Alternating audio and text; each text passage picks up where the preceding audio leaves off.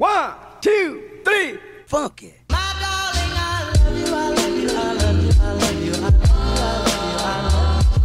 Hello, bienvenida al podcast Metamorfosis. Yo soy Marcia Holística y en este espacio voy a juntar el crecimiento personal con el profesional para mostrarte cómo me transformo semana a semana en una mujer y emprendedora holística para que lo puedas hacer junto conmigo. Así que quédate aquí si estás lista para aprender a crear una vida y una empresa que no solo sostenga tus sueños, sino también tu bienestar.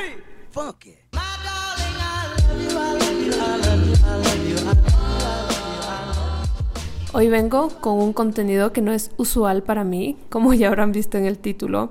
Habla acerca de la maternidad y bueno, claramente yo todavía no soy madre, así que no tengo mucho que opinar sobre este tema, pero sí soy hija, así que siento que este capítulo le va a ayudar muchísimo a las mamás y a las hijas. Así que si no eres mamá, no creas que no puedes escuchar esto, va a ser de muchísima ayuda. A mí me encantó tener esta conversación. Y bueno, entrevisté a Marcela Pérez, que ya van a escuchar mucho más acerca de ella, que tiene una carrera de presentadora de televisión súper exitosa, súper demandante, o sea, súper como solo escuchar la historia de su carrera ya es como suficiente para motivarte en la vida. Pero aparte de eso, es una mamá primeriza y está aprendiendo a balancear estos dos mundos, ¿verdad? De cómo manejar tu vida personal, tu vida profesional y, y tu vida de familia, de mamá. Así que me pareció de mucho valor traerla para acá porque siempre que ustedes agarran mis cursos me doy cuenta que hay un patrón que o son chicas jovencitas de 16 a 18, 20 años o ya son mujeres adultas que ya tienen hijos eh, de 18 años. Entonces hay como esos dos, esos dos públicos al que yo atraigo al parecer. Entonces sí sé que hay muchas mamás aquí que les encantaría escuchar esto. Y, y bueno, espero que lo disfruten. Ahorita, mientras grabo esta introducción, estoy en Ecuador Así que ya les quiero contar todo lo que vaya a pasar aquí. Me voy a quedar por dos semanas, pero eso viene para el siguiente episodio. Esta entrevista la grabé hace un par de días. Y antes de empezar, porque está larguita, así que no les quiero quitar mucho tiempo, pero antes de empezar vamos con el segmento de la semana, que es a qué le tengo miedo esta semana. Yo sé que siempre digo esto, y es que le tengo miedo a salirme de la rutina, pero en este caso va un poquito más allá esta semana obviamente estoy de viaje, entonces eh, me, da muchísimo miedo salirme de la rutina, pero ya está como implícito que me voy a salir de la rutina. Pero de verdad creo que lo que... Eh, porque este miedo para mí, los miedos a mí lo que me muestran es como, ok, ¿en qué tengo que trabajar esta semana? Entonces este miedo es más como una lupa de eh, dónde le quiero poner atención. Y para mí es que quiero encontrar ese balance entre sí salirme de la rutina porque estoy viviendo otra experiencia y quiero no perderme esta experiencia porque me ha pasado que en viajes por no querer salirme de la rutina me pierdo el viaje y, arruino como este momento especial porque quiero seguir con todos mis hábitos. Entonces una mezcla entre salirme de la rutina pero mantenerme anclada con ciertos hábitos y así poder disfrutar de esos dos mundos y cuando regrese a Miami todavía seguir con ese compromiso que tengo con varios proyectos eh, en mi vida ahorita. Así que para hacer eso, lo que les puedo decir so far es que estoy tratando de tener mi rutina en la mañana intacta. Y bueno, voy un día, así que ya les cuento la siguiente semana, pero nada, despertarme, eh, tener un poco de movimiento. Ustedes, no sé si ya les dije acá en el podcast, pero estoy haciendo un challenge personal mío de que durante todos los días de mi entrenamiento de profesora de yoga estar en mi mat, o sea, show up a mi mat todos los días, así sea cinco minutos para estirar, como para crear ese hábito, ¿verdad? Entonces, haciendo eso, escribiendo, organizando mi día, ese tipo de cosas me anclan y, y así me aseguro de que ya empiezo con el mindset correcto y aunque salga a hacer cosas que no haría en mi día a día, sé que voy a tomar las decisiones que se alineen conmigo en ese momento. Bueno, ese es mi miedo de la semana. eh, vayan, al, vayan a mi Instagram Story a poner qué miedo le tienen esta semana. Y ahora sí, les dejo con la entrevista, les mando un abrazo gigante, nos vemos la siguiente semana y que disfruten de esta charla larga, así que les recomiendo que se vayan a comprar un café, cojan un snack, es más, agarren el almuerzo entero porque está largo, pero está muy entretenido. Hoy les tengo una invitada muy especial. Su nombre es Marcela Pérez Barros. Es periodista galardonada y presentadora titular de Noticias Univisión 45 en Houston. Su trabajo ha sido reconocido por cuatro premios Emmy de la Academia de Arte, Ciencia y Televisión. Ha sido elegida como la mejor presentadora de noticias por parte de la Asociación Hispana de Profesionales de los Medios de Comunicación en Houston y recientemente honrada como una de las latinas más influyentes de Houston por la lista anual de World Remit. Ella nos dijo que dar las noticias es lo que hace, pero ser mamá es lo que más ama. Quiero darte la bienvenida, Marce. Gracias por estar aquí.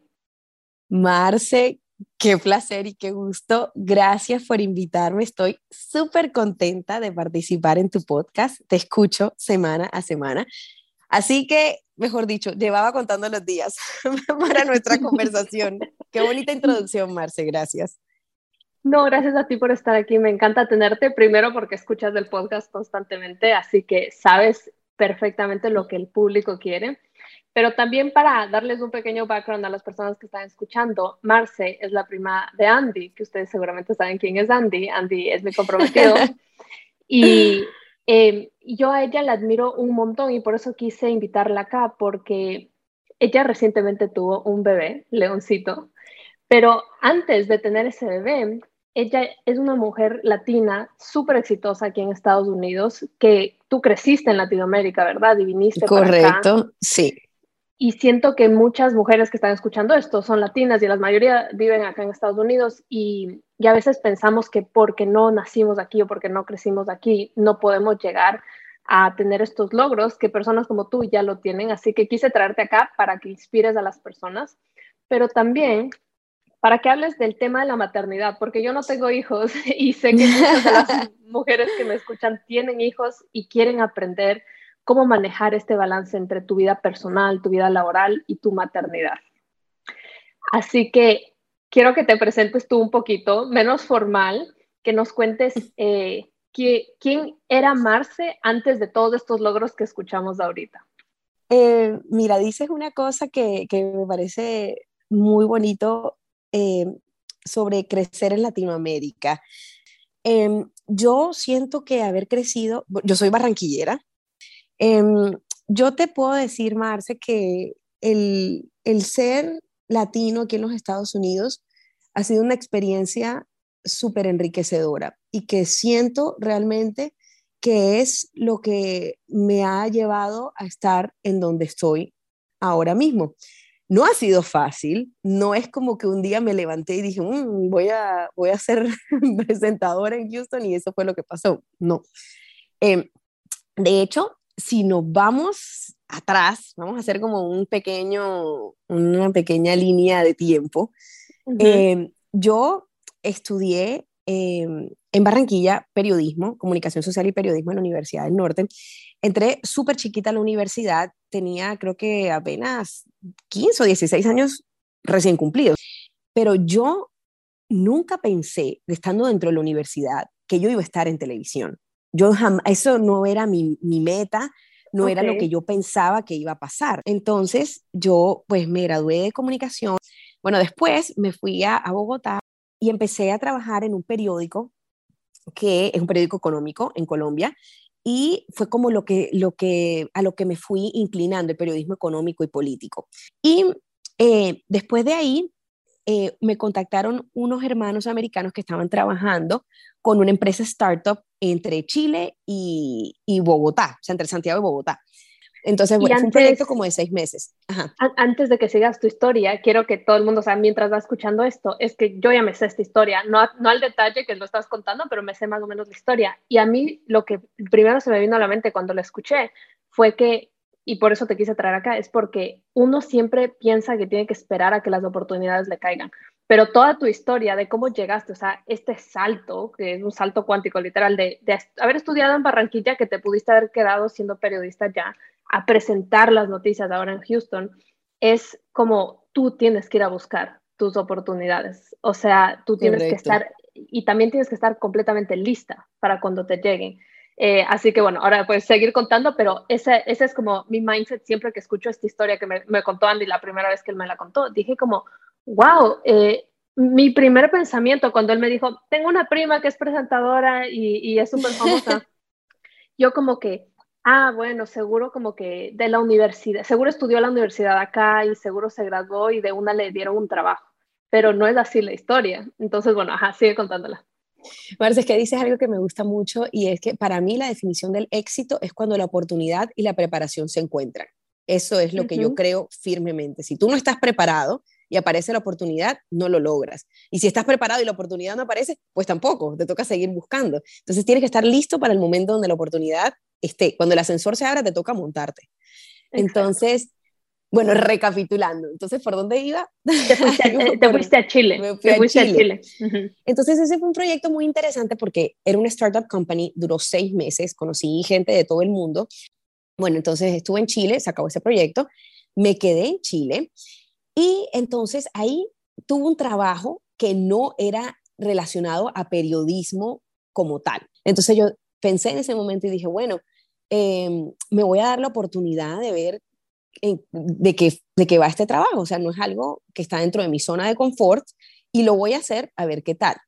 Duré como ocho meses en ese trabajo y aunque era un trabajo chévere, no era lo que a mí me apasionaba más. Entonces, después de que ya no estaba en ese trabajo, dije, bueno, la experiencia fue que logré hacer algo que estaba fuera de lo que a mí me gusta, así sea nada más para decir, ok, estoy 100% segura que lo mío es el periodismo y no quedarte con ese what if, qué tal que me hubiera ido por otras ramas de la comunicación, qué tal que, que esto hubiese sido una mejor eh, opción para mi carrera.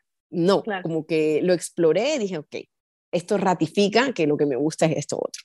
Entonces, bueno, estando en Chile también, busqué, empecé a buscar otro trabajo porque hubo un tiempo de mi vida donde lo único que hacía era mandar hojas de vida. Escribí a varios periódicos en Chile, nunca me llamaron, eh, y yo decía, bueno, y, y me acuerdo... ¿Cómo manejabas del rechazo? Bueno, pues seguí intentando porque en ese momento yo pensaba, bueno, no tengo mucho que perder, o sea, esto es lo que se supone que tengo que estar haciendo en este momento de la vida, seguir mandando para ver si alguien me contrata, o sea, no, no tengo responsabilidades, no es el fin del mundo si alguien me dice que no. Eh, y alguien me va a decir que sí, que era lo que una de las frases favoritas de mi mamá, bueno, tú conoces a mi mamá, una de las frases favoritas de mi mamá es insistir, persistir y nunca desistir. Entonces, sigue mandando, sigue mandando, que alguien te va a abrir la puerta. Entonces, bueno, eventualmente alguien me llamó eh, para un programa de noticias corporativas. Algo, no era nada. Esto era en Chile todavía. Eso era en Chile. Y eso, o sea, suena como que hice muchas cosas, pero todo eso pasó en dos años. Ok. eh, y entonces empecé a hacer eso y había que grabar, o sea, esa parte era en cámara. Entonces, esa fue la primera vez que me senté enfrente de una cámara a leer algo, eh, con un prompter y todo. Y me acuerdo perfectamente que yo haciendo eso, se prendió como una chispita y yo decía, uy, esto como que sí me gusta, como que sí me gusta y después revisé la grabación y dije, me gusta y como que lo hago bien, creo que voy a seguir haciendo esto. y entonces, en ese momento, bueno, y ya después me vine a vivir a Estados Unidos. Entonces, porque bueno, mi familia vive, vive acá, entonces, bueno, fue, fue ese momento de, de venir para acá, pues ya yo tenía mi residencia, creo que eso es importante también mencionarlo, porque no fue como que me vine para acá y, a ver, o sea, esa parte de, de tratar de buscar eh, la posibilidad para poder trabajar eh, en alguna de las empresas, yo la tuve. Entonces, digamos que eso acortó un poco el camino. Entonces, era cuestión de buscar quién me iba a dar la oportunidad también. Y ahí llegué a Miami y en Miami me fui a vivir con mi abuela, con mis abuelos, pues. Fue una decisión difícil para mí porque yo igual ya estaba en Chile, estaba metida en ese trabajo que me gustaba, lo que te estaba contando de los noticieros corporativos, que sentía que me estaba yendo bien y de repente viene como esta otra, esta gran oportunidad de como, uy, eh, vámonos a Estados Unidos. Y, aunque todo estaba ya pavimentado para podernos venir para acá, yo sí lo dudé. yo decía, ay, pero es que ya estoy empezando a construir algo acá. ¿Será que dejo todo tirado lo que tengo aquí, lo poco que tengo? y me voy a, empezar de cero porque allá literalmente, pues aparte mi familia no conocía a nadie, nunca había trabajado en Estados Unidos y, dije, pues voy a, retroceder los dos, tres años que llevo de carrera, voy a empezar de nuevo. En ese momento, pues imagínate, era todo lo que yo había hecho. Entonces era como algo, como, sí, o sea, lo pensé y hasta por un momento dije, ay, no, y si me quedo aquí, y si mejor no me voy, pero eso obviamente incurría en el riesgo de perder mi residencia y después dije, no, pues claramente voy a ir, no voy a perder esta oportunidad. Claro. Pero sí me, me lo dudé. Es un miedo que todo el mundo tiene de, de dejar, incluso cuando no estás en una situación feliz, tienes miedo a, a, irte porque el otro es desconocido. Y mi psicólogo él sabe decir que no existe esta palabra de la zona de confort. Eh, no es no, él, no le gusta decirle la zona de confort, porque realmente no es cómoda, porque tú no estás feliz en esa zona. Y hay, imagínate, hay gente que está en relaciones eh, eh, con, violencia y, se quedan ahí. Entonces, ¿cómo puedes llamar confort a eso? Él dice que es la zona familiar. Entonces, la zona familiar, me gusta ese término. Porque es, familiar y, está chévere y lo conoces eh, versus la otra que es desconocida.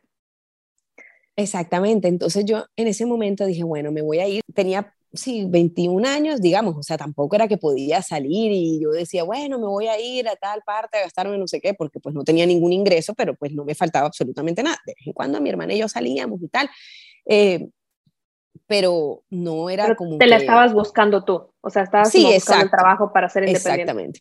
Entonces, en esa búsqueda de trabajo, me metí a trabajar en un Pandora, en la joyería me metí a trabajar en un Pandora que quedaba cerca de la casa de mi abuela. Ese trabajo me duró dos semanas. Porque llegué, entonces fue más lo que, lo que me tocó aprender de todo el proceso, de, de, los charms, no sé qué. Realmente nunca pude estar en el piso de venta porque después, no sé, como que los horarios no me convenían y empecé a tratar de buscar otra cosa y, y finalmente dije como que, bueno, ¿sabes qué?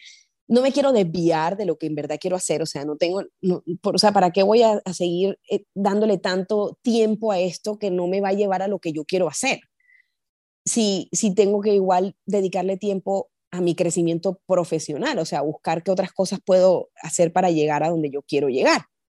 En ese momento ya yo sabía que quería estar trabajando ya sea en un periódico o en un canal de televisión. Entonces, bueno, mandé sopo 200 correos, sopo 200 aplicaciones. Ah. Entonces fui a una entrevista en un canal y la persona que me entrevistó me dijo, mira, eh, yo veo aquí que tú tienes talento, pero no tienes experiencia para nada.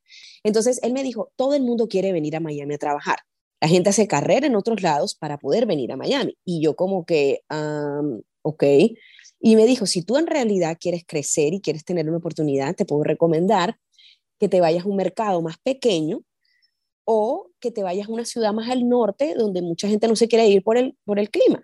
Y yo dije, ah, ok, bueno, perfecto. Y le agradecí muchísimo que hubiese sido tan honesto conmigo y me explicara qué es lo que pasó, porque yo creo que parte del proceso, de, del proceso cuando uno aplica trabajos, algo que realmente puede ser muy frustrante es que uno no sepa por qué no lo escogieron, porque eso no te, no te deja crecer. Entonces dice, bueno, si hice algo que no fue bien recibido, quiero saber qué fue para, para poder ver si, si, es algo que puedo mejorar o si realmente esto es algo que hace parte de mi personalidad y de pronto este no es el mejor fit para mí. Pero si uno no sabe, es difícil. Es difícil saber cuál es la opción y, puede ser frustrante y desmotivante, pero le agradezco mucho que él me haya dicho pues cuáles fueron las razones. Llegué a Chicago y pues empecé otra vez a mandar cosas. Una amiga me recomendó una compañía en la que ella trabajaba que era como de marketing. Y entonces, bueno, había una pizzería cerca de la casa de ella y empecé a trabajar en la pizzería. Eh, mi mamá eh, le dijo a un compañero alguien que trabajaba en la escuela donde ella estaba estudiando inglés y ella me, me consiguió que fuera a una radio, una radio que quedaba en Downtown Chicago. Entonces, yo no sé ni cómo pasó esto todavía, pero mi mamá me dijo, contactó, ese, ese joven conocía a una, a una persona que trabajaba como en ventas de esa radio, yo no sé, realmente nunca entendí muy bien cómo fue que pasó, pero yo estaba en la cabina de radio. Y entonces pues yo seguí yendo a esa radio todo esto fue, o sea, todo esto era sin pago ni nada, esto era yo tratando de ver cómo conectaba, cómo podía seguir creciendo, cómo podía darme a conocer, que la gente viera mi trabajo, etc. En ese interín me respondieron de la otra entrevista que había hecho de esta cosa de marketing, porque yo estaba esperando como que, ok, ya necesito que, mi trabajo, que me salga un trabajo de verdad. entonces, me llamaron de ese otro trabajo y me dijeron, no, pues al final como que no te escogimos. Y entonces, y en ese momento, ay, yo me acuerdo que me puse a llorar y le decía a mi mamá, mami, no, no encuentro nada, ¿qué voy a hacer? O sea, tenía como 22, 20, sí, 22 años todavía ahí. Y, mi mamá me decía, Marce, no te preocupes, no te preocupes que algo sí va a salir, te va a salir algo en lo que tú, en lo que tú estudiaste, en lo que tú eres bueno. O sea, mi mamá como que siempre estuvo ahí, como que nunca me dejaba de caer. Y, y de verdad que, bueno, paréntesis, ahora que soy mamá, es como que, wow, como que entiendo perfectamente, o sea, el, el, el, poder que tiene, que tiene ser mamá, o sea, es una cosa, es una experiencia que, o sea, es un plug que uno no se quita hasta que te pasa. Voy a cerrar paréntesis porque después vamos a hablar de eso. Bueno, finalmente mi mamá me contactó con un amigo, con una otra amiga de ella del colegio que estaba casada con un productor para Univisión, un productor para, para el noticiero nacional, o sea, hacía reportajes con la, la corresponsal de allá, que es una colombiana, una amiga mía, se llama Viviana, eh, y entonces me lo presentaron, entonces eh, él me dijo, bueno, ¿cuándo está tu demo? Y yo le dije, pues no tengo demo, nunca he hecho un demo. Entonces él me ayudó, eh, fui con ellos a, varios de los reportajes que estaban haciendo, después de que ellos terminaban su trabajo, yo escribía mi script sobre la misma historia y me grababan y él me ayudó a poner un demo. E hice mi demo y eh, apliqué porque en ese momento Univision Chicago estaba buscando una vacante de reportera freelance. Entonces yo apliqué, me llamaron y después en ese momento me dijeron, no, que sí, que vimos tu demo, si nos gustó, queremos que vengas a hacer una prueba.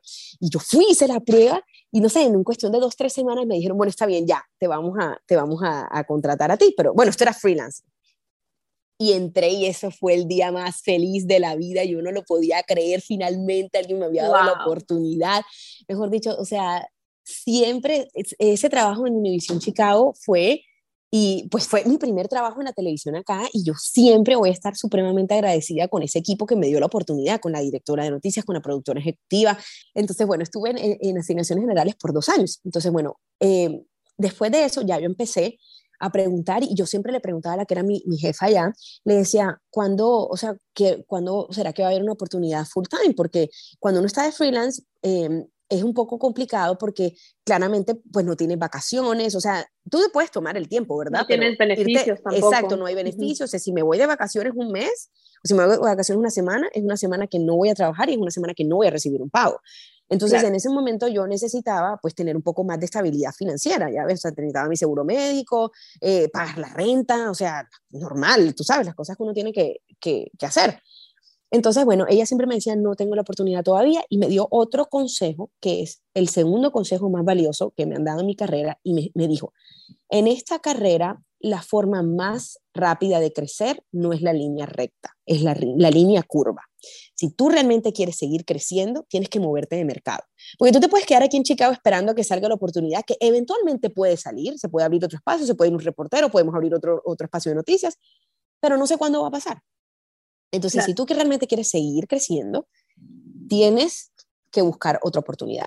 Entonces, bueno, yo empecé a aplicar a varios trabajos y apliqué a varios mercados. Apliqué a, no sé, había una vacante en San Diego, había una vacante en Phoenix, había una vacante en Houston. En ese momento, literalmente, yo lo único que sabía era que me tenía que ir de Chicago y pues como ya yo me había mudado varias veces de ciudad, lo único que me dolía un poquito era dejar a mi hermanita eh, en Chicago sola, pero yo dije, pues tengo que seguir persiguiendo mi, mi carrera, o sea, tengo que hacer algo. Y eso fue un martes. El jueves de esa misma semana, la que es ahora mi jefa, me escribió y me dijo, hola, vi tu, tu, tu aplicación y, y, le gustó, le gustó lo que vio, creyó en mí y me dijo, queremos que vengas a Houston a hacer, a hacer la entrevista y una prueba. Marce, en cuestión de dos semanas, me habían dicho que me estaban dando este trabajo. Para mí eso fue, o sea, realmente que esa oportunidad de que alguien viera en mí un talento que quizá yo no había desarrollado hasta ese momento porque estaba de reportera de asignaciones generales, no de presentadora. Mi jefa vio mi trabajo, me dio madera, dijo, yo creo que esta chica lo puede hacer, me dio esa gran oportunidad y me vine para acá. Y no lo pensé wow. dos veces, o sea, la oportunidad que me llegó fue mucho más grande de lo que yo me hubiera podido imaginar, de lo que yo estaba buscando, porque yo lo que quería era pues seguir con mi, mi, mi carrera Como y reportera. yo empecé a buscar los trabajos Sí, porque en ese momento era lo que yo estaba haciendo. Eh, y yo quería, era un trabajo, pues tener mis beneficios, tener mis cosas y seguir creciendo, porque tenía que 24 años en ese momento, eh, 25 creo. Eh, y ahora y la oportunidad llegó. Las noticias todos los días. todos los días y tengo cinco años haciendo esto. Tengo cinco años cumplidos, o sea, mejor dicho, llevo más de presentadora que lo que fui de reportera. Y ahora que lo pienso, o sea, el tiempo ha pasado tan rápido que yo no puedo creer que ya tengo cinco años acá y ha sido un aprendizaje espectacular eh, con un equipo maravilloso, un equipo de trabajo, o sea, que es como una familia. He sido muy afortunada porque los dos equipos de trabajo que he tenido, tanto de Chicago con Univision y aquí con Univision, han sido equipos de 10. Realmente aquí te estoy contando mi experiencia, pero lo bonito de este trabajo es que es un trabajo del servicio, un trabajo para la comunidad, que la gente se beneficia del trabajo que uno hace. Y eso, Marce, yo creo que lo más gratificante. Bueno, con eso cierro la biografía. Básicamente así llegué aquí. Me, me, me, encanta tu historia y, o sea, en verdad, en, literal no te quise interrumpir ni un segundo porque a mí me encanta escuchar las historias de otras personas y yo les voy a recomendar a los que están escuchando que hagan esto cuando escuchen podcasts, entrevistas, lo que sea. A mí me gusta tomar notas cuando escucho la historia de alguien más. Y yo se las tomé de la historia de Marcel para que entiendan cómo funciona, porque hay veces que, o sea, nosotros que todos queremos ser exitosos, todos queremos cumplir nuestros sueños, llegar a un lugar donde no estamos ahorita. Y, y se nos hace difícil entender como qué herramientas hago, cómo hago, a veces te envuelves en, tus propias excusas, en tus, en tus historias, pero cuando escuchas la historia de alguien más, de cómo llegó a ese éxito, tú puedes ir tomando tips y decir como, ah, mira, eh, esta persona hizo esto o, o, no empezó donde yo pensé que, que, hubiese empezado. Entonces a mí me encanta tomar notas para luego aplicarla a mi vida. Y les voy a compartir las que yo tomé de Marce. Primero que nada, o sea, eh, es, es, como cosas que son como highlights que yo saqué de todo esto. Lo primero para mí fue el mindset, la actitud que tuviste, o sea, primero la actitud que tienes en general, ustedes que están escuchando ya se habrán dado cuenta de la energía que tiene Marce, eh, pero eso se aplica a toda tu vida, la actitud, incluso cuando pasaban cosas que parecía que no estaban alineadas con tu sueño, cuando tuviste que trabajar en Pandora, en la pizzería, en el trabajo que no te pagaba de la radio, o sea, nosotros a veces nos, nos, nos, ponemos mal, nos deprimimos porque, ay, esto, esto no es lo que yo estaba buscando, pero en ese momento no te das cuenta que juega un papel importante para donde tú quieres llegar. Entonces, para mí, primero, actitud, actitud hacia todo, actitud a que, ah, me dicen que no, no pasa nada, sigo aplicando, sigo aplicando. Eso fue esencial.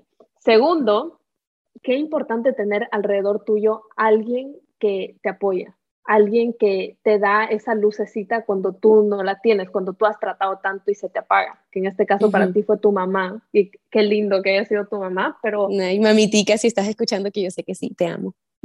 Papita, papitico, a ti también te amo.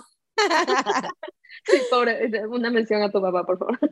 Pero no, no todos tenemos la suerte de que sean nuestros padres. Entonces, si es que tú no tienes estos padres que son súper supportive contigo, busca un círculo de amigos, busca una amistad, un support system que tú sientas que quiere lo mejor para ti.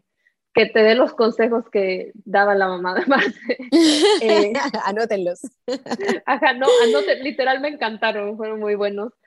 Y eh, el, el, tercer punto que también dije, wow, eso es clave en tu historia, es el desapego que tuviste a, a todo, literalmente a, todo, a todo lo que no se alineaba con, con, lo tuyo. Era como, me mudé a este país, no funcionó, siguiente, no funcionó, siguiente, este trabajo, siguiente.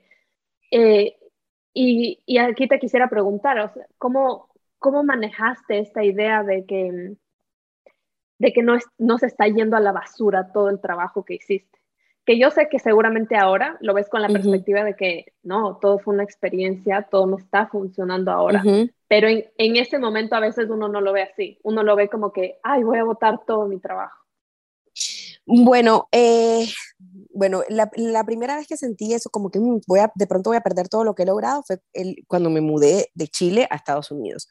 Y ahí, pues, eh, el mindset fue, ok, tengo que ir a buscar esta siguiente oportunidad que se me está presentando, que es una oportunidad de oro literalmente, y no puedo desperdiciar. Entonces digo, si esto es lo que está pasando ahora, mi futuro tiene que estar allá. Y, si en algún momento pues yo tengo que venir aquí otra vez, regresar a Chile, en ese momento yo pensaba, em, pues ya veré, volveré. Em, y el resto fue como que parte de, de seguir como que buscando, buscando, escalando, escalando hasta que llegara hasta donde yo me sintiera identificada conmigo misma. Entonces yo siempre que tuve esas experiencias de otros trabajitos que no estaban alineados con lo que yo quería hacer, yo pensaba, óyeme, este es el sueño americano. Yo estaba en la pizzería y yo pensaba, esto se parte del sueño americano. O sea, la gente viene, tiene trabajos y después pues se sigue moviendo y crece y finalmente pues llega a, donde quiere, a donde quiere estar pero todos estos trabajos y te dan una percepción diferente, o sea, conoces otras personas, ves otras historias y para mí todo eso fue súper enriquecedor. Con ese trabajo en la pizzería gocé un montón, comí pizza, lo que tú quieras. O sea, todos tenían como experiencias muy interesantes y sobre todo que yo tenía muy claro que en ese momento de mi vida, por lo menos, eh, yo, yo pienso que entre los 20, y, o sea, entre los 20, los 25, 26, 27, son esos años como ideales para uno equivocarse. Para mí yo creo que me ayudó mucho estar en ese mindset de, ah, pues, estaba haciendo mucha yoga en ese momento. a ah, mí me gusta mucho el yoga.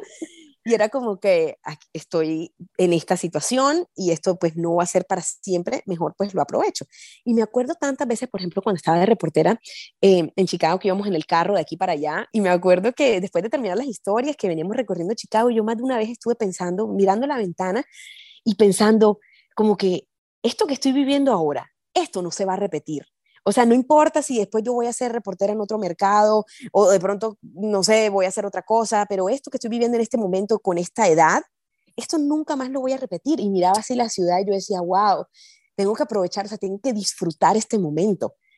Y, siento como que no me quedé con nada de esa experiencia, o sea, no me quedé con, con ganas de hacer cosas como que todo eso lo, lo, viví, lo interioricé y cuando lo pienso y cierro los ojos y recuerdo esos momentos viendo la ventana que veníamos escuchando eh, música, no sé, reggaetón con, con Lu y yo en el, en el carro, yo decía, ay, o sea, qué chévere esto. O sea, de verdad que yo disfrutaba muchísimo ese trabajo. Este trabajo eh, también, pero particularmente ese, eh, eran momentos así donde yo, yo decía, estoy construyendo mi sueño esto que dices ahorita para mí es literalmente la, la, fórmula de la felicidad y es vivir en el momento tener clara tu, tu visión de futuro, pero cuando tú vives en el momento te das cuenta que la comparación no tiene espacio en la vida, porque puede venir alguien que tal vez tenga, eh, no sé, esté en sus 20 y te, esté escuchando esto y quiera ser reportera y quiera ser presentadora de televisión y se empiece a comparar con la Marce que ya está ahorita presentando las noticias. Entonces, por, por eso también quise que cuentes tu historia para que la gente escuche que o sea, ¿qué, ¿qué, hay detrás de todas estas descripciones de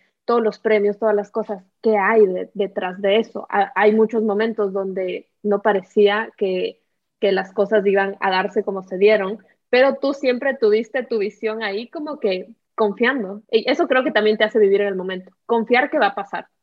Confiar que va a pasar, exactamente. Uno meterle la ficha, dar lo mejor de ti y estar abierto a esas oportunidades. Entonces, muchas veces que me preguntan sobre mi carrera, siempre les cuento esto y, todos me dicen como, wow, o sea, como no sabía que habías empezado así. Y, y me, me, gusta contar esa historia porque lo que tú dices es muy cierto. A veces uno simplemente se compara con, con, la gente en su estado actual y dice, ah, no, o ah, mira qué fácil se le dio, o ah, mira, ella está ahí, o él está ahí haciendo este otro trabajo que yo quiero hacer. Y, y se nos olvida pensar en todo el, el, proceso que viene detrás de todo eso, que es lo que lleva a la gente a poder tener X o Y trabajo. Y yo pienso que el proceso es igual o más importante que el resultado, porque a la larga todo es un constante proceso. 100%. Eh, es esto me recuerda que Andy siempre me dice a mí como, bueno, porque Andy está súper metido en la música, y yo digo, este man se hizo famoso de la noche a la mañana, como sale un nuevo cantante. Y a él como que le molesta que yo diga eso y me dice, no, él va 15 años tratando de ser famoso, sí. y, pero tú lo acabas de conocer.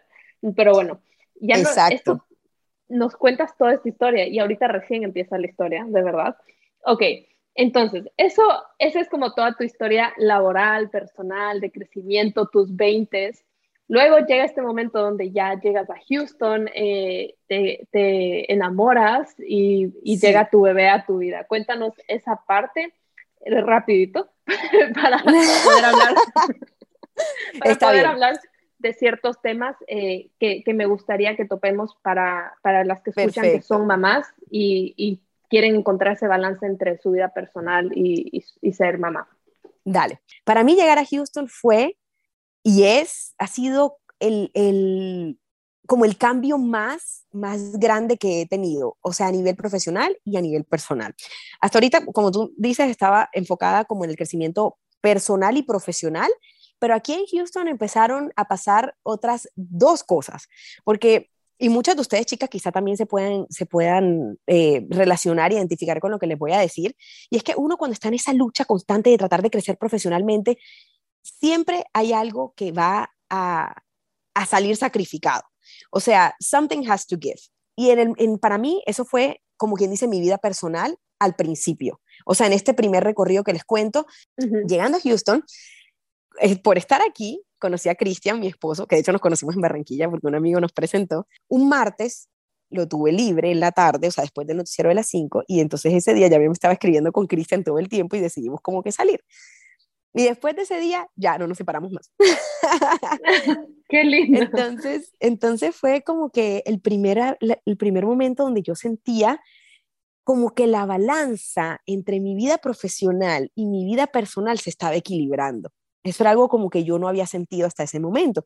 Sentía como que, wow, estoy prosperando en mi trabajo, pero estoy prosperando en mi vida personal. Y, y literalmente como que pues nos enamoramos, nos casamos, ah, nos casamos en plena pandemia eh, y después llegó como que, bueno, la cereza del pastel, llegó León.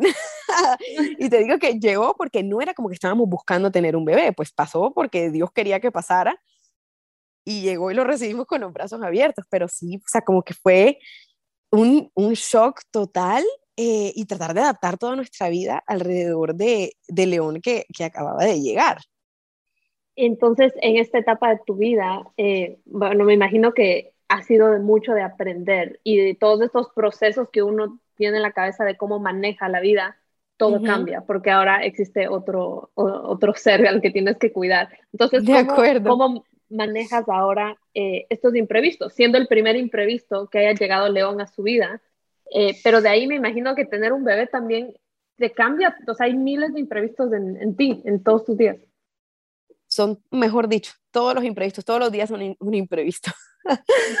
pero, es, bueno, para mí la llegada de León fue y ha sido como yo creo que como el momento más maravilloso. Y, y sí te digo que yo tenía miedo cuando estaba embarazada, yo decía como que cómo va a ser esta nueva versión de mí.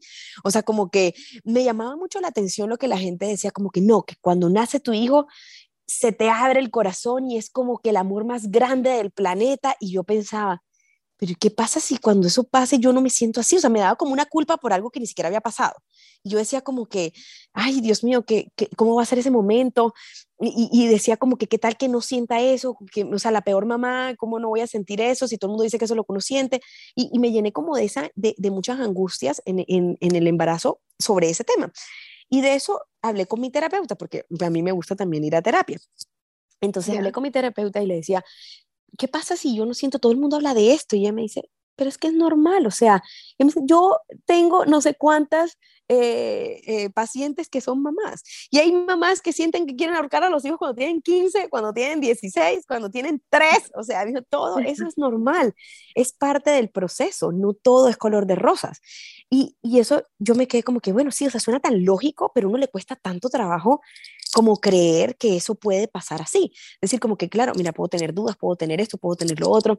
Y bueno, gracias a Dios mi embarazo fue un embarazo maravilloso. Y entonces, bueno, pues le dije a mis papás, le dijimos a mis suegros, todos, todos estaban súper contentos. Y entonces ahí me, me, empezaba a sentir como un poquito abrumada porque todo el mundo quería como que, no sé, como que preguntándome cosas del bebé y que si tienes el cuarto y que si tienes esto y que si tienes lo otro. Y yo decía como que no, no tengo nada de eso. Y entonces sentía como una presión muy grande, como que, ay, tengo que, tengo que hacer el cuarto, ay, tengo que hacer no sé qué. Y yo estaba esperando, hay una cosa que, hay unos chats que me encantaban leer de una, una app que creo que se llama What to Expect, que tienen un libro también. Y entonces en esa aplicación, pues tú, te, tú te, te metes, pones como tu due date y automáticamente te meten un board con mamás que están en el mismo mes y que van a tener bebé en el mismo mes.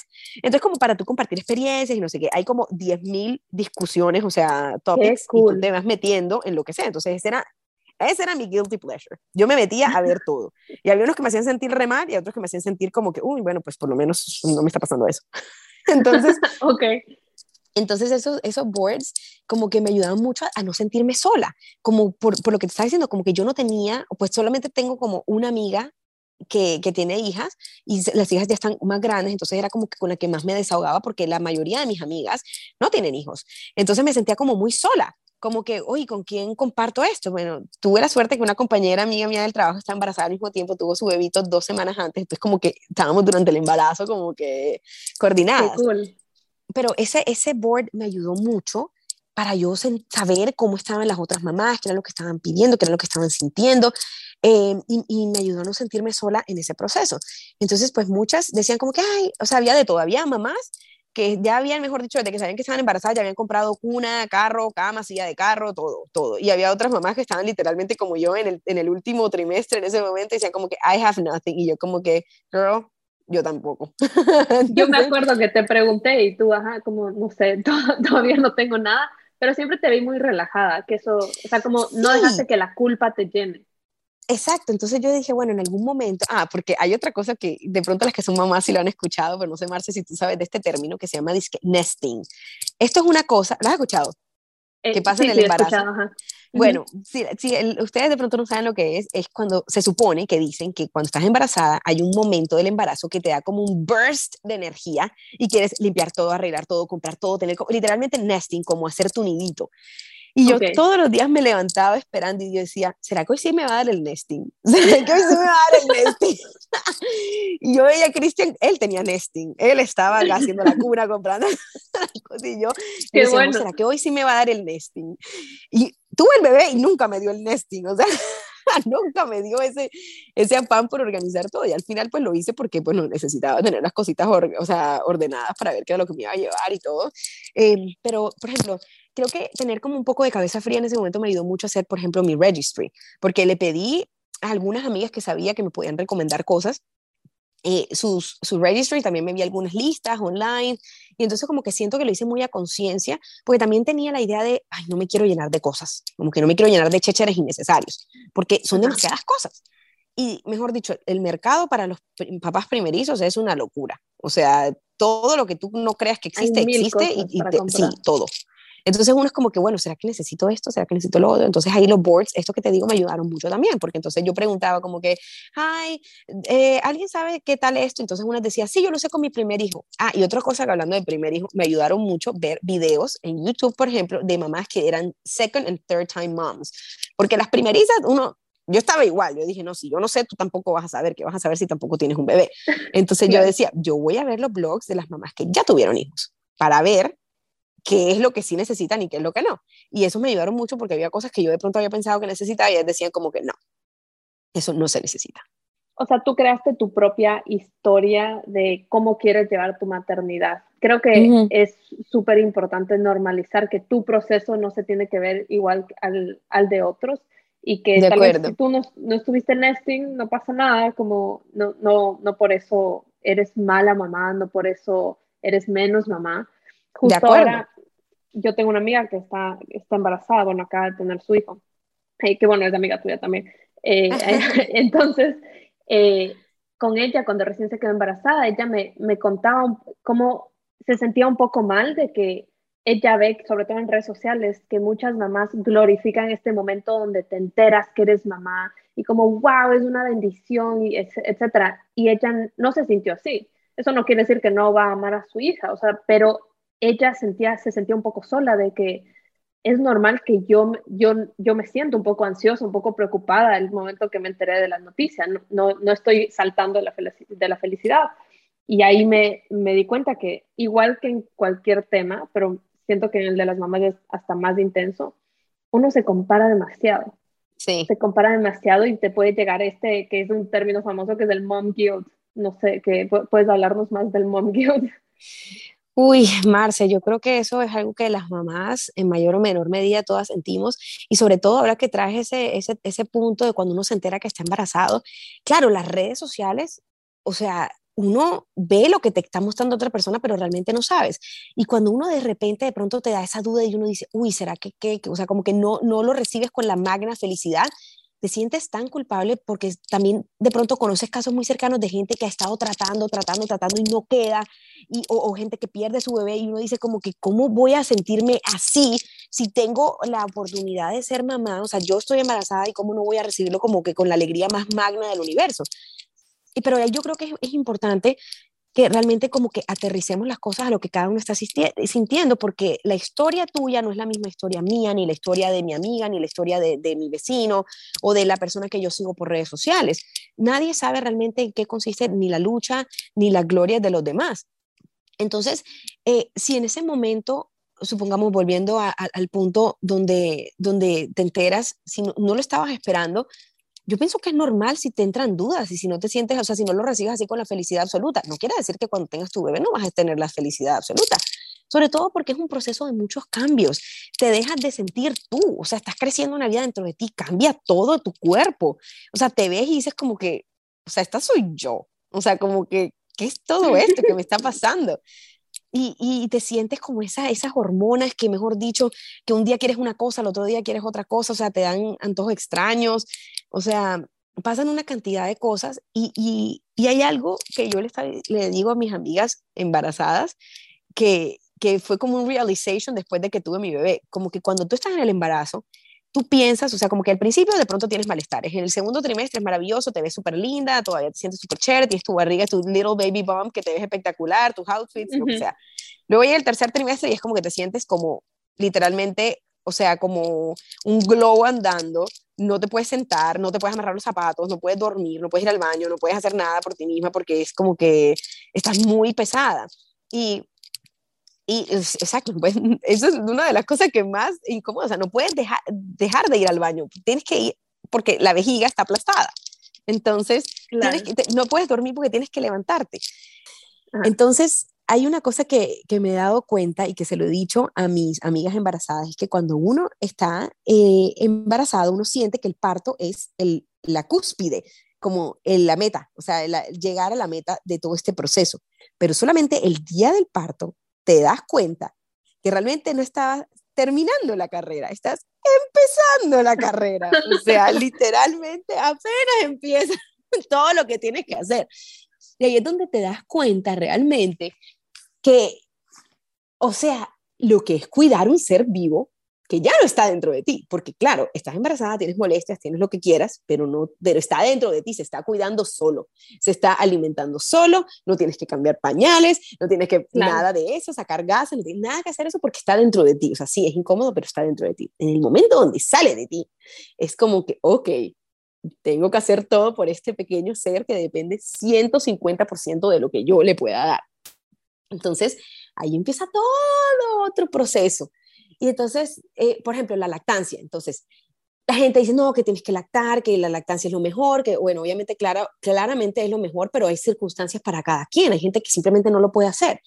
A mí al principio me fue muy bien, después me costó un poquito, como, esto estoy hablando como que los primeros tres días de nacido súper bien, porque es que la, lactancia se establece como en las primeras semanas. Em, y después tuve como que un pequeño setback, me tocó leer más, hablar con una amiga que, que sabía como bastante de lactancia, reintroducir otra vez mi leche para poder seguir eh, lactando. Y, y, finalmente, o sea, como que lo logramos y es, o sea, León ya tiene casi 13 meses y yo lo sigo amamantando. Entonces, o sea, ha sido, es un proceso súper bonito porque ya pasé la etapa donde se vuelve duro, donde uno, te lo juro que yo, mejor dicho, creería que absolutamente todas las mujeres no quiero generalizar, pero te podría decir que la gran mayoría hay un momento donde quieren tirar la toalla, porque es que es duro, es duro, no es así como que hay la foto del anuncio de lactancia, qué belleza, qué tranquilidad, no, es duro. Dicen que duele mucho. Sí, al principio duele. Y, también te dicen, no, que, pues, que, se que la agarre no está bien, que tal, bueno, todo eso puede influir, pero la verdad es que es una parte del cuerpo que no está acostumbrada a ese trabajo y, y por simple contacto del bebé, o sea, es sensible, o sea, sí, te, sí duele, a mí, por ejemplo, me dolió. Yo no sé, de pronto tú estás escuchando este podcast y dices, a mí me pareció maravilloso y no me dolió. Pues, amiga, de verdad, de todo corazón, te felicito. te felicito. Ha sido bendecida. Ha sido bendecida, sí. De verdad que eh, sí. Bueno, y, o sea, ahorita que me dices todo esto, entonces me gustaría hablar de, de esta idea de que una vez que tienes un hijo, tu vida, o sea, tus prioridades, tu vida, tu tiempo, todo, todos tus recursos dejan de ser solo tuyos. Entonces, ¿cómo, y, sobre todo para ti que tú tienes un trabajo tan demandante, ¿cómo, cómo manejas el hecho de que estos recursos que ahora los tienes que compartir, cómo no te olvidas de ti misma? O, si te olvidas de ti misma, cuéntanos. También es válido. Bueno, antes de, de, eso, voy a empezar como a tratar de mezclar para las personas que nos están oyendo, cómo fue, o sea, tú, tú lo, lo dices, yo tengo un trabajo de tiempo completo y es súper demandante. Y acá, bueno, mi licencia de maternidad fueron ocho semanas, que, bueno, para estándares generales es, poco realmente, porque yo sentía que me hubiese gustado estar en mi casa, o sea, más tiempo con mi bebé, claramente, pues, pues tengo mis responsabilidades y esa es la licencia que tengo y pues es eso o quedarme en mi casa y ya no trabajar. Y yo decía, bueno, no, yo quiero volver a mi trabajo porque mi trabajo es parte de quién soy yo y es algo que me gusta y me hace sentir bien. Entonces, pero eh, hasta los seis meses los bebés necesitan leche de fórmula o leche de la mamá. Entonces, esos primeros cuatro meses que yo regresé a la oficina y todavía estaba lactando a mi bebé, fueron una cosa, ahí no había Marcela como singular, no, era Marcela la trabajadora, Marcela la mamá de León, o sea, no había Marcela yo, no, no existe el tiempo para mí. Y durante todos esos meses me tocaba llevarme una bolsa, o sea, una cartera gigante con el extractor, las bolsitas de la leche, todo para el trabajo. Y en pleno, o sea, yo llegaba al trabajo en la tarde y como a las tres y pico me tenía que sacar leche dos o tres veces en el trabajo. Me tocaba irme al Mother's Room que habían habilitado con el computador, escribir el noticiero con las manos así, bueno, las chicas que han utilizado los extractores saben que esa, eso uno se siente como si fuera Tom Rider con unas cosas todas raras Entonces, con los brazos arqueados escribiendo el noticiero y el extractor. Y ese sonidito. era una. ¡Wow! Mejor dicho, y eso, y después juntar la leche, cerrarla, marcarla, ta, ta, ta, meterla en la negrita, después ir a cambiarme, ir a hacer el noticiero, después venir a la casa corriendo a ver al bebé, después seguir amamantando aquí en la casa, devolverme el trabajo, seguirme sacando leche, porque los primeros, los primeras semanas, los primeros meses, para que la lactancia siga siendo exitosa, la idea es que tú te saques las mismas veces que el bebé toma, si no lo puedes tener, o sea, si no lo puedes amamantar por, por motivos de, de que no estás físicamente con el bebé, ¿verdad? Entonces, pues yo tenía que, o sea, si él estaba tomando leche aquí tres veces en la casa mientras yo me iba, yo tenía que sacarme tres veces en el trabajo para que pudiera seguir con, la, o sea, con el supply. Y eso era, eso era una locura. O sea, yo te lo juro que yo lo veo en retrospectiva y yo digo, no entiendo cómo hice. Y una de mis mejores amigas me dijo, como que, o sea, wow, yo o sea, no puedo creer que estás haciendo todo eso, porque yo siempre he pensado que yo he sido como muy self-centered en las cosas que, o sea, que son más fáciles o que me convienen más. Y claramente la lactancia no era lo que me convenía más ni lo más fácil. Lo más fácil era haber dicho, bueno, pues ya no hago esto y le voy a dar fórmula y va a estar perfectamente bien, porque si tú das fórmula es perfectamente válido y el bebé va a crecer igual de bien, igual de feliz. O sea, es un cambio que yo pude haber tomado, una decisión para facilitarme más la vida, pero, pero por algún motivo no lo hice. O sea, por algún motivo sentía que, que, quería hacerlo, como que sí, es un sacrificio, lo hago, me quejo, lo que sea, pero a la larga lo hago porque de pronto en el fondo sí es lo que quiero hacer, es lo que me gusta y es lo que creo que necesita mi bebé. Se sentía bien, se sentía bien para ti y, y, creo que por eso es importante recalcar que hay las mamás que tal vez no lo hacen porque, yo qué sé, son doctoras, no sé, tienen unos trabajos incluso más demandantes o simplemente no pueden, les duele demasiado. Creo que también es válido si no lo hacen, si se siente bien para ellas. Como al final es como que revisa contigo mismo, se siente bien, no te compares y, y eso es lo que va a ser más sostenible. Yo estoy totalmente de acuerdo, o sea, tú, las opciones están y la fórmula existe porque es una opción válida y, los doctores la recomiendan también, o sea, el bebé va a crecer igual, no es que si no das, entonces, ay, tu pobre bebito, no, crecen perfectamente bien, es una cuestión, una decisión personal. Y, realmente, o sea, como que haber hecho todo este proceso, yo decía como que, bueno, o sea, sí, me estoy sacrificando, pero yo lo hago porque en el fondo, aunque en ese momento diga, uy, no quiero hacerlo, en el fondo, en el fondo pienso como que sí, ya después de que pasaron esos seis meses de, lactancia exclusiva, eh, ya pues empecé a introducirle un poquito de fórmula en la tarde y así ya nada más me tenía que sacar una vez en el trabajo no tres veces en el trabajo y así como que fui mezclando. Pero yo creo que parte del éxito que, que, yo tuve en el mindset que me puse con el tema de la lactancia fue que yo nunca tuve expectativas al respecto. O sea, cuando León iba a nacer, todo el mundo me, me preguntaba, como, ¿qué piensas amamantar? Y yo decía, bueno, pues yo voy a tratar, si se da bien, y si no, pues fórmula. Entonces yo como que lo tenía muy claro. Pero como sí se empezó a dar, yo dije, ah, bueno, o sea, sí se está dando, entonces le voy a meter la ficha para que para seguir prosperando en este sentido.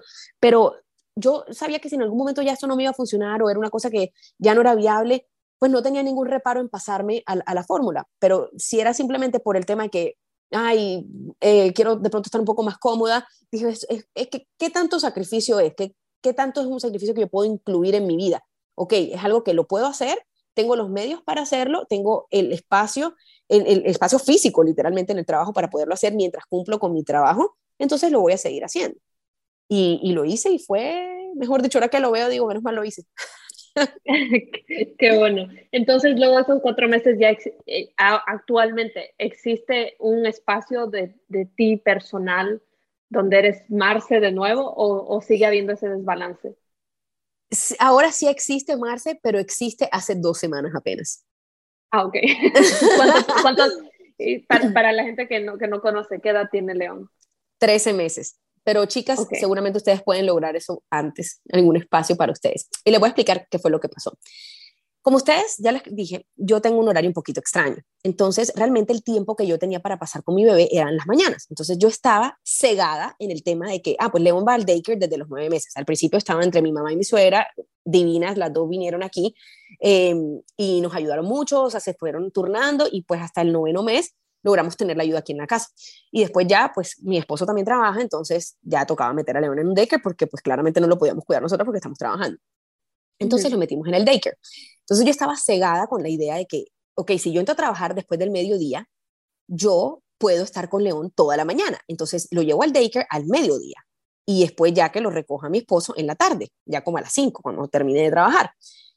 Y estaba cegada con ese tema que en la mañana, en la mañana quería estar con él en la mañana, pero ¿qué pasaba?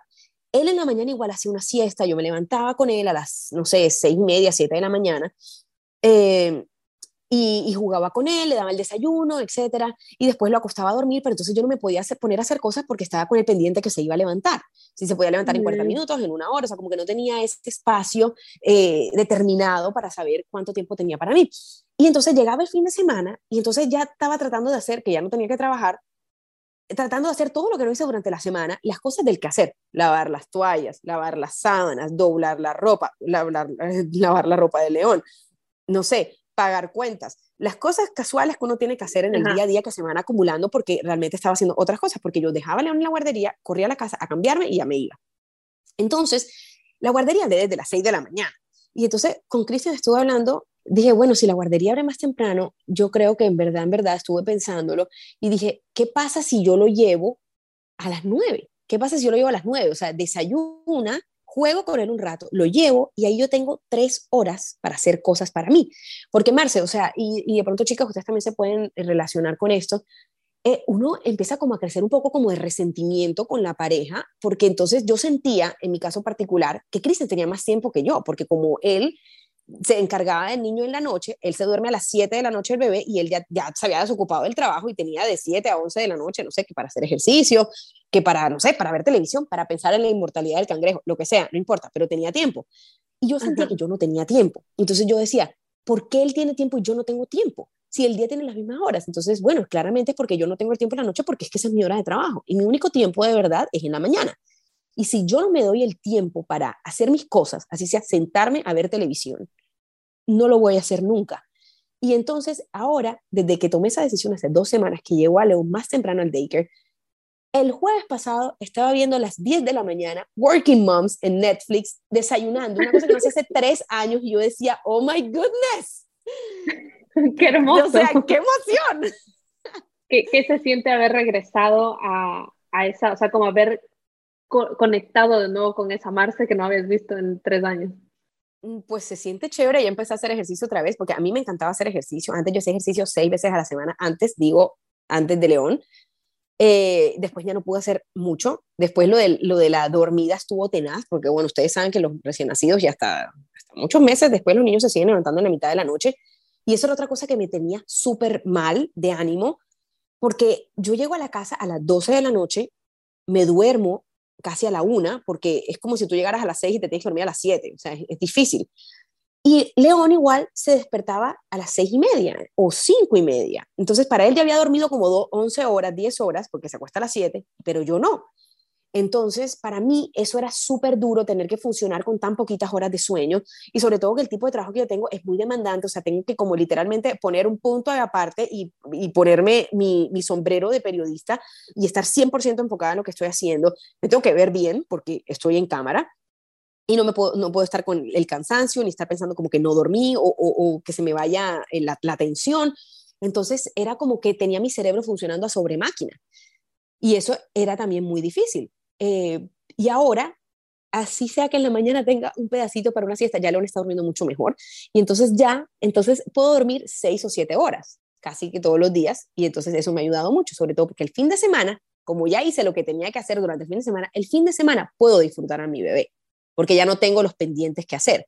Y eso nada más han sido dos semanas de eso. Y, yo he sentido una diferencia súper grande, pero no le voy a mentir, sí, todo, es que más me da culpa. O sea, a veces yo digo, no, no, no le a decir que no porque sí me da culpa. Estaba viendo televisión y estaba diciendo, ay, no, qué emoción. Y por otro lado estaba diciendo, ay, oye, pobrecito León está en el daycare. Pero por otro lado, la, la, directora del daycare me estaba diciendo, me encanta que lo estés trayendo más temprano, porque resulta que hay una cosa que me contó que ha hecho como, ha sido como un bálsamo para mi mom guilt. Me dijo, León se estaba perdiendo las actividades de la mañana donde les leemos cuentos, donde les hacemos esto, y yo decía, ¡Ah! no se puede perder las actividades, entonces gana él y gano yo. Entonces eso, cuando, cuando, cuando, me acuerdo de, de, ese, como que me da la culpa, digo, no, no, no, León está bien, está aprendiendo, está disfrutando con los otros amiguitos, está pintando, sobre todo que el daycare donde lo tengo tiene una aplicación que es una maravilla porque se ha convertido en mi aplicación favorita, mejor dicho, me entra una notificación de eso y yo salto y entonces me cuentan todo lo que hacen, me mandan fotos de lo que comió, si no comió, si están en el playground, si está jugando, eh, hasta cuando le cambian el pañal. Entonces es una maravilla. Estoy, estoy, en el trabajo, suena la aplicación, y veo la fotico y yo, ay, mi vida, qué, lindo. wow, amo que hablaste de esto porque yo, bueno, eh, ustedes saben los que están escuchando que yo soy coach, he dado varios programas de coaching y curiosamente, como que el 50% de las personas que se meten son chicas, eh, ponte de 16 a 20 años, y de ahí el resto son de 35 para arriba, como que hay un gap gigante, pero, eh, y la mayoría son madres, entonces, cuando le estoy haciendo coaching, uno de los problemas que más me doy cuenta de por qué se están dejando ellas en segundo plano, de por qué no se están alimentando bien o no han logrado las cosas que quieren, eh, en, su vida, o sea, porque te hablo de que tengo clientes de 60 años, 65 años, que dicen, wow, nunca en mi vida he hecho algo por mí, nunca, como que mi, mi enfoque siempre ha sido mis hijos.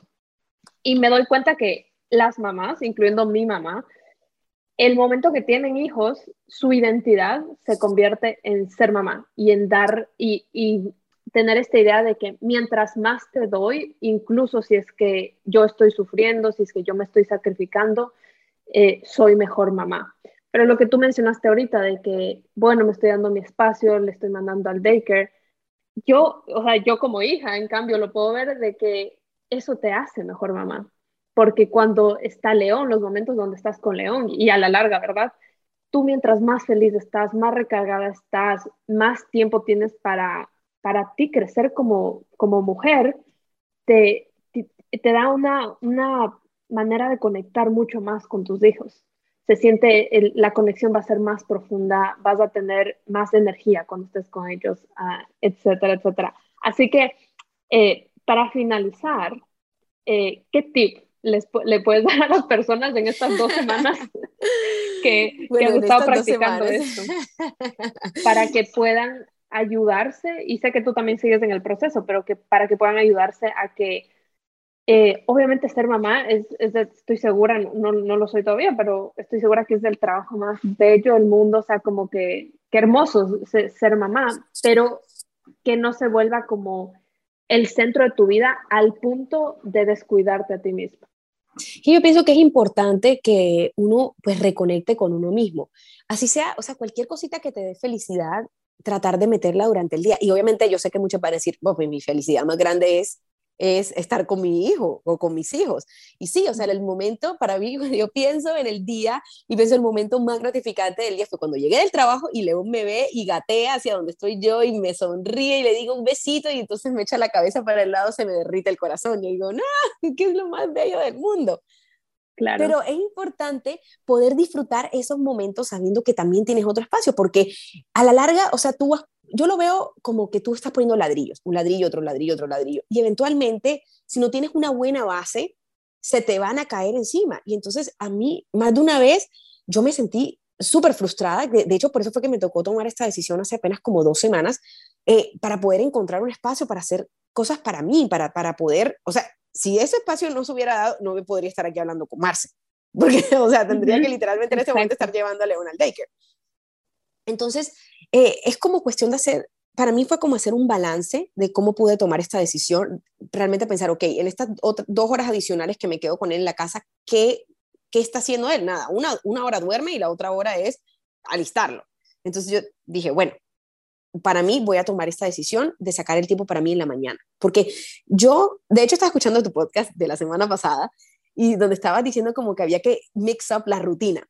Entonces, y eso fue una cosa que yo traté de hacer antes de tomar esta decisión yo decía, ok, hasta te lo juro que dentro de mis escenarios era como que, ok, ¿qué pasa si solo duermo cuatro horas y me levanto a las cuatro de la mañana para hacer ejercicio?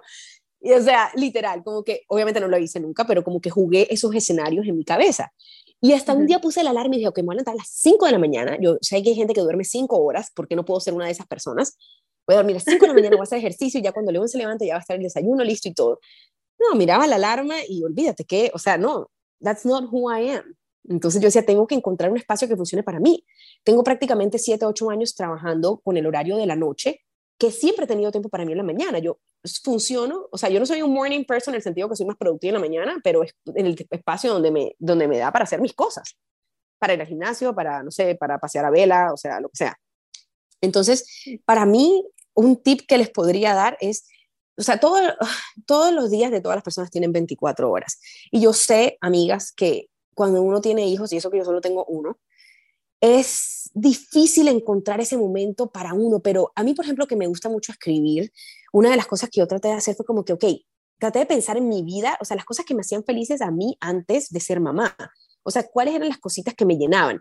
Me gustaba hacer ejercicio, me gustaba escribir, me encantaba ver series, o sea, cuando yo tenía, no sé, 15 años, tenía una lista de todas las series que me veía, no, no, no soy de películas más, sino de series, y, ya no veía nada, o sea, nada, nada, nada, nada. Y yo decía, pero si a mí me gusta sentarme así sea a ver media hora de televisión, eso, eso me, da, me da tranquilidad, como que me desconecto, sobre todo por el tipo de trabajo que yo hago, que de repente la gran mayoría o una parte importante de las cosas de pronto son noticias que no son muy agradables. Entonces, para mí la televisión siempre se asocia como con esas cosas y cuando veo series o veo mis cosas, es como que, uff, como que me despejo. Entonces, eso como que me ayudó a encontrar un espacio para mí, que apenas llevo dos semanas. O sea, no sé si dentro de seis meses esta rutina va a seguir funcionando, pero en este momento de la vida, siento que estas tres horas que he logrado encontrar para mí en la mañana han sido, o sea, me siento de mejor ánimo, siento que he podido hacer cosas que no hacía, siento que mi bebé igual está feliz allá y siento como que el tiempo que estoy con él, o sea, me levanto temprano, o sea, como que aprovecho más porque cuando lo veo a las 7 de la mañana digo, ok, tengo que aprovechar estas dos horitas de 7 a 9 antes de que lo tenga que llevar. Entonces jugamos, estudio mejor genio, eh, mejor dicho, comparto con él, lo llevo y él se queda contento, que también es un alivio muy grande porque también pienso, ay, si se quedara llorando sería horrible, pero pues se queda contento, quiere decir que le gusta. Eh, y el fin de semana es como, ay, tengo tiempo, no tengo que estar pensando en todas las otras cositas que tenía que hacer y que ya hice. Así que, bueno, no sé si este consejo les sirva, pero es lo que me ha estado funcionando a mí en estas últimas dos semanas. Y quizá ustedes lo pueden implementar desde mucho antes o bueno, quizá después porque ya sus hijos estén mucho más grandes. Yo creo que sí, que, o sea, yo literal quiero colgar esta llamada y llamar a mi mamá a decirle este consejo porque eh, yo en verdad esto creo que es muy de las mujeres latinas que piensan que la felicidad de los hijos o de alguien más solo se puede lograr a través del sacrificio tuyo. Entonces tú lo que dijiste para mí en resumen ahorita fue que existe un escenario donde tu hijo puede ser feliz y tú también puedes ser feliz. Entonces solo es como ponerte creativa hasta encontrar el escenario donde las dos partes sean felices. No va a ser todo el tiempo, pero en donde se pueda intentar hacerlo. Y sobre todo, Marce, antes de que terminemos ahorita que estabas diciendo lo de los espacios, yo en este momento dije tres horas porque es el espacio que tengo yo, pero literalmente, así sea diez minutos, O sea, tomarse un café que no se haya enfriado, y ustedes mamás saben a lo que me refiero. Literalmente, te calientas el café 40 veces en el microondas. Yo sé, yo, tú que estás oyendo, ve a calentar el café y tómatelo, porque yo sé que lo tienes en el microondas. Y literal, son esos espacios chiquiticos donde uno dice, bueno, me voy a tomar este café caliente. Y, y, sí, encontrar un momentico, así sea durante el día, para ti, para, para recordarte, ok, como para apreciar, para apreciar esta vida maravillosa y esta maternidad maravillosa, porque los hijos son el regalo más grande que hay y estar con ellos. O sea, nuestros hijos nos merecen felices. Nos merecen felices, mamás. Ay, me encanta. Quisiera, voy a hacer que ese sea el nombre del episodio. Bueno, eh, para cerrar, yo siempre les doy un journaling prompt para la semana y este nos lo dio Marce porque ella lo utiliza últimamente para, para asegurarse de que todos los días esté haciendo algo por sí misma y es, ¿qué hice hoy para mí? Algo que me haya dado felicidad únicamente a mí. Entonces, eh, piensa en esto que no, tiene que ver con tu esposo, no tiene que ver con tu hijo, no tiene que ver con la casa. Te pudo haber dado felicidad que doblaste toda la ropa, pero no, no puede ser eso. Es algo específicamente para ti, para tu felicidad y para tu bienestar. Y la verdad es que tal vez al inicio respondas nada, no hice, no hice nada hoy por mí, pero esa es la idea de que empieces a crear conciencia y trata de hacerlo unas, eh, por una semana, todos los días hasta que empieces a crear esta rutina de hacer algo por ti todos los días. Eh, y bueno, Marce quería cerrar dándonos una recomendación que como algo para, para mamás o no mamás, quien sea algo que mejora tus días todos los días. Para alguien que tiene poco tiempo. Exacto. Chicas, el otro día encontré un librito que se llama Calm the Chaos. Creo que lo, lo, creo que lo conseguí en Target. Ese es un libro que encontré que literalmente está hecho para gente que no tiene mucho tiempo y te ayuda a reflexionar sobre tu día. Entonces te hace varias preguntas, por ejemplo, eh, ¿cuánto dormiste? Si moviste tu cuerpo y si, si lo hiciste cómo. Me imagino que aquí yo pongo si hice ejercicio o no hice ejercicio, si me estiré por lo menos. Em, si tomé tiempo para reflexionar o meditar o orar. También si comiste eh, cosas nutritivas, también que si, si fuiste por un poco de aire fresco. Entonces, esos son como bullet points que te dan al comienzo y después te preguntan estas tres cositas que me parece súper bonito. A ver, un acto de caridad que hiciste por alguien más. También te pregunta, como cuál fue tu momento más memorable del día para mí. O sea, me di cuenta que había un patrón, siempre estaba escribiendo cuando llego del trabajo y León me abraza. Qué linda. Y después estoy agradecido y al día siguiente te hace como que tú mismo lo escribes para el día siguiente y pones como, me quiero sentir así, me voy a enfocar en X y algo que necesito dejar ir, por ejemplo. Entonces las preguntas del día siguiente siempre cambian, son como 10 o 15 preguntas y, te van poniendo en cada página como de a tres. Pero una de mis partes favoritas definitivamente es esta que dice, hoy hice algo divertido o que me diera placer solo para mí, ¿qué hice? Entonces ahí es donde cuando no lo hago, digo, ok, hoy no hice nada solo para mí. Y eso me ayuda a reflexionar y digo, mañana algo para mí voy a hacer, así sea un minuto. Perfecto, me, me, me encanta. Yo les voy a subir la foto de, este librito en Instagram. No lo tengo, pero busco, voy a buscar en internet. Y está chévere porque pues, así no seas mamá, si no tienes mucho tiempo, no tienes que pensar, solo lo llenas. Tal vez en tu lunch break, donde, donde sea que tengas 10 minutos y, y ya sientes como ok, no estoy viviendo la vida en piloto automático, estoy deteniéndome a analizar y reflexionar. Y bueno, Marce, me ha encantado tenerte aquí. Siento que esta conversación es, es uno de mis podcasts más largos, pero sé que va a ser uno de los más escuchados porque ha habido tanta, tanta información de súper valor. Porque para mí, que no soy mamá, o sea, he sacado tanto de esto, primero porque todos los que están escuchando, todas las que están escuchando que no son mamás, y solo están escuchando aquí porque sí, por, por chismosas se quedaron hasta el final.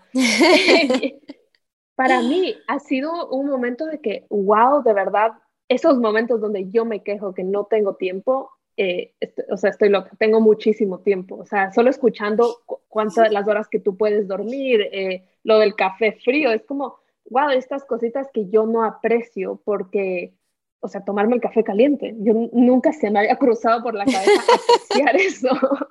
Entonces, para ti que no tienes hijos, que tal vez, eh, no sé, te apoyan tus papás o todavía no estás trabajando independientemente o simplemente tienes relativamente tiempo libre, la próxima que tú digas es que no tengo tiempo de hacer esto, es que, es que no tengo energía de hacer esto, escucha este podcast de nuevo.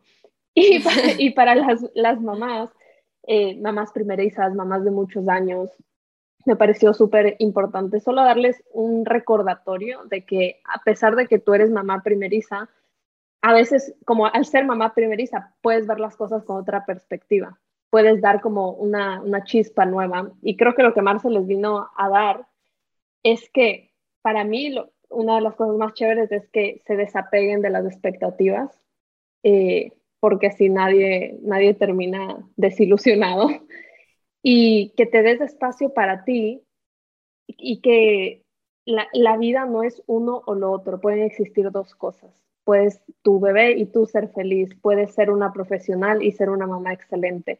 Puedes ser lo que tú quieras si es que tú tienes la energía y la actitud para lograrlo. Así que muchas gracias, Marce, por estar aquí. ¿Quieres decirnos algo antes de despedirte? Gracias, Marce, gracias, chicas. Ha sido un espacio maravilloso. Creo que esta es la entrevista más larga que me han hecho. Pero de verdad que fue muy bonito compartir con ustedes y, saber que, bueno, sepa más bien que no estamos solas, chicas. Cualquier cosa que esté pasando, te aseguro que alguien más está pasando por lo mismo. Esos boards de mamá son súper, súper útiles y, de verdad que no te preocupes, en la circunstancia en la que tú estés, seguramente estás haciendo tu mejor trabajo y tu mejor esfuerzo. Y acuérdate, nuestros hijos nos merecen felices.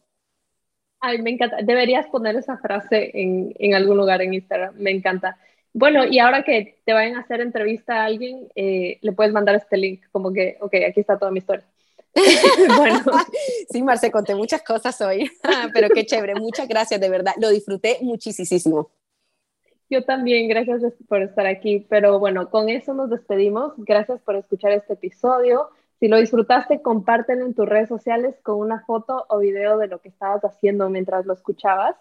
Puedes etiquetarme en Instagram o TikTok como arroba marsolística y nos vemos la siguiente semana.